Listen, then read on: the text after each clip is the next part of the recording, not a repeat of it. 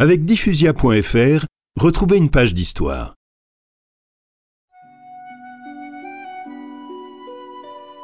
Depuis quelques années, Padre Pio a des douleurs aux mains, aux pieds et aux côtés correspondant exactement aux cinq plaies de Jésus crucifié. Ces douleurs, d'abord temporaires, deviennent permanentes à partir du 20 septembre 1918. Ce jour-là, Padre Pio est seul dans l'église du couvent. Face à un grand crucifix, il prie.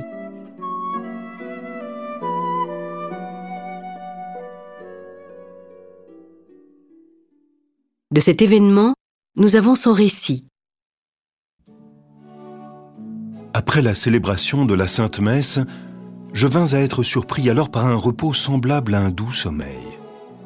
Tous mes sens se trouvaient dans un calme indescriptible. Il y avait un silence total autour de moi et en moi. Je vis devant moi un mystérieux personnage. Il avait les mains, les pieds et le côté qui saignait abondamment. Sa vue m'épouvanta. Ce que je ressentis en cet instant, je ne saurais le dire. Je me sentais mourir et je serais mort si le Seigneur n'était intervenu pour me soutenir le cœur que je sentais bondir dans ma poitrine.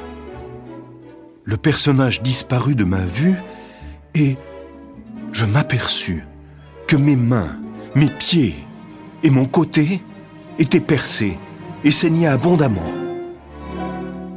Imaginez le supplice que j'éprouvais alors et que je continue à éprouver presque tous les jours.